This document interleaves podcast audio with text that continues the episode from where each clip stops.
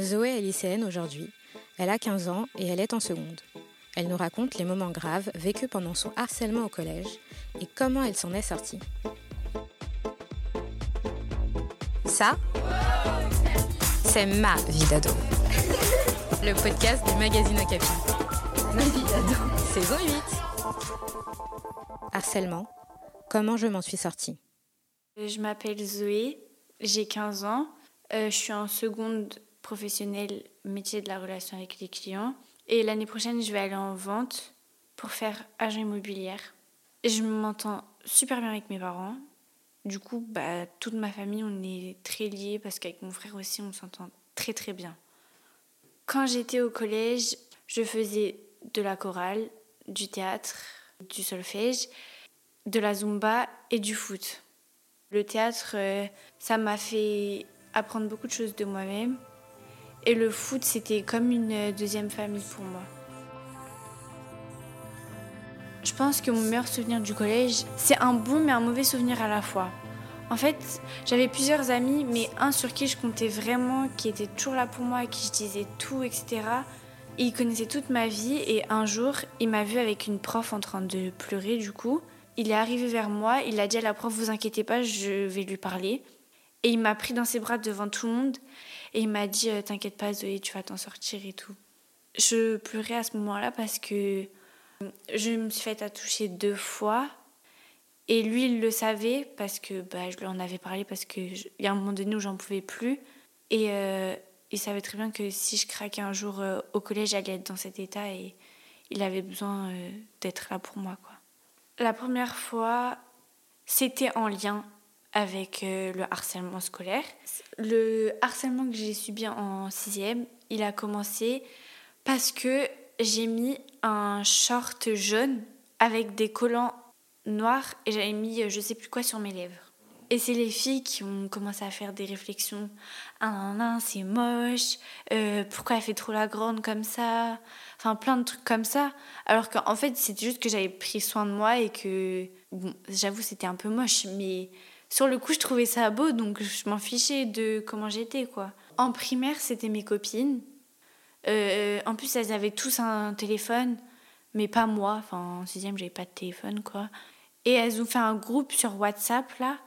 Et euh, apparemment, elles se disaient les trucs euh, qu'elles allaient me dire le lendemain, ou Oh, Zoé, elle est trop moche. Enfin, plein de trucs comme ça, quoi.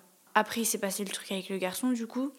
C'était mes copines enfin mes copines qui m'harcelaient du coup, qui lui ont dit euh, ouais euh, Zoé elle te kiffe, ce qui était totalement faux. Et euh, à partir de ce moment-là, du coup, il pensait qu'il pouvait se passer quelque chose entre nous. J'étais en sixième. Je savais pas ce que c'était la puberté. je savais pas ce que c'était d'avoir des rapports sexuels. Je connaissais pas la contraception. Je connaissais rien de tout ça, j'étais pas du tout informée. Je n'avais pas encore parlé avec ma mère parce que pour moi, la sixième, c'est tôt pour parler de ça. Enfin, et à un moment donné, il a commencé à me dire Zoé, je te ramène de l'argent, on fait ça, nan, nan. Et il se faisait entraîner par les filles euh, qui marcelaient du coup. elle lui disait Ouais, vas-y, continue, de toute façon, elle va dire oui, elle va dire oui, t'inquiète pas, elle va dire oui.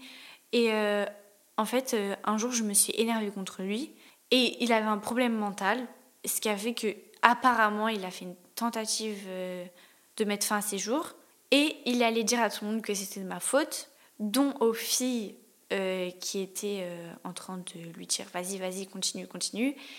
Et il n'est pas venu pendant trois mois. Du coup, pendant trois mois, j'avais quand même oh, à cause de toi, il a failli mourir à cause de toi. Et quand il est revenu, il me disait bon, est-ce qu'on peut faire des trucs? Non. J'ai dit non, en fait, j'ai pas envie. Tu comprends pas que je n'ai pas envie en fait. Au moment où j'ai pris conscience que c'était du harcèlement, quand j'ai été obligée de voir la vérité en face de moi, donc euh, l'année dernière ou il y a, deux ans, enfin quand je commençais à prendre en maturité, quoi, ben, je me suis dit, ah ouais, ben, en fait, ce qu'elles ont fait, c'est du harcèlement, en fait. Me faire toucher par un garçon sans être consentante, je me suis énormément renfermée sur la personne que je n'étais pas.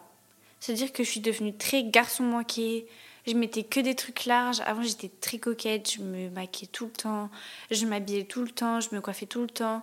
À partir de ce moment-là, j'étais tous les jours en jogging, tous les jours pas du tout bien apprêtée, etc. La première fois qu'il s'est passé ça, du coup, je disais à ma mère qu'il y avait une histoire autour de ça. Elle savait qu'il y avait un problème, mais elle savait pas que le garçon il était passé à l'action entre guillemets.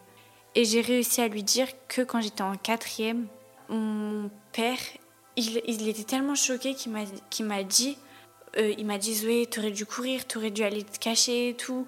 On t'a déjà dit, euh, faut que tu fasses attention, etc. Il a été très présent pour moi. Euh, si j'avais un conseil à donner aux filles qui se font par exemple harceler ou toucher par un garçon, pas attendre une minute pour en parler à une personne proche, que ça soit une amie ou bien euh, un membre de ta famille, ça sera encore mieux, ou euh, une personne majeure, il faut directement en parler, même si c'est très compliqué, mais il faut pas attendre que les semaines coulent, etc. Parce que tu peux tout de suite te renfermer, tu peux devenir une personne mauvaise, tu peux devenir une personne justement qui devient trop gentille, tu peux devenir n'importe quelle personne que tu ne veux pas être, ne te laisse pas faire. On commence à se moquer de toi, juste une critique en mode t'es gros, à partir de ce moment-là, t'es gros, t'es trop maigre, ça te fait de la peine, t'en parles. Parler fait énormément de bien, et si vous avez la force d'aller porter plainte, ça sera encore mieux parce que c'est de moins en moins banalisé. Voir une psy, ma psy en fait, c'est ma psy pour moi, ça me fait vraiment énormément de bien dans le quotidien. Où maintenant, euh, je me dis, euh, si c'est passé ça, c'est pas de ta faute. Non, c'est enfin, c'est pas toi qui est le problème, c'est eux. Tout ça, c'est eux en fait. Être une victime, ça veut dire j'ai vécu ça, c'était pas de ma faute, alors je suis victime et j'avais pas à être victime de ça en fait. Les psys, ça aide beaucoup, vraiment. Je sais qu'il y a plein de gens, ils, se disent Ah non, mais moi, j'arrive pas à me confier ou quoi. C'est très compliqué de se confier, mais un psy, quand tu tombes sur la bonne personne, ça va forcément t'aider à un moment donné. Par rapport à moi, je suis optimiste sur le fait que je vois le travail que j'arrive à faire sur moi-même. Et petit à petit, j'arrive un peu à refaire confiance aux autres et euh, à refaire confiance à moi-même déjà, c'est plus important.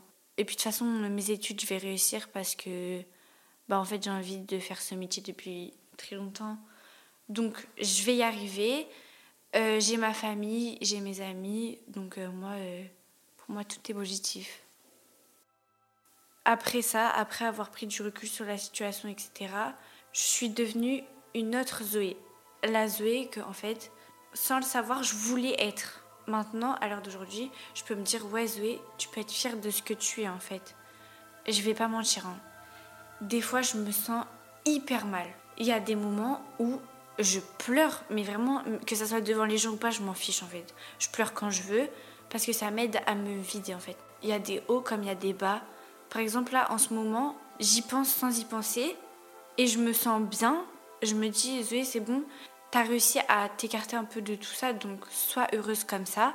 Mais il y a des fois où je me dis, non mais Zoé, pourquoi tu as vécu ça? Je me pose 50 000 questions et ça, ça le fera, je pense, pour n'importe quelle personne qui s'est fait harceler. Enfin, je pense que dans mes 4 années de collège, j'ai eu 3 heures de prévention sur le harcèlement, sur les viols, etc. Donc euh, vraiment c'est trop peu et si on pouvait avoir plus, ça, serait mieux. Parce que tu peux être dans une situation de harcèlement et sans le savoir parce qu'on n'est pas assez prévenu, je trouve. Moi, je suis plutôt optimiste euh, pour le futur. Parce que déjà, je me dis, le harcèlement, les attouchements sexuels, etc., c'est de plus en plus un sujet qu'on évoque au collège, en primaire.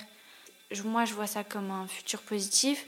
La dernière chose que je peux dire, c'est que rien n'est de votre faute.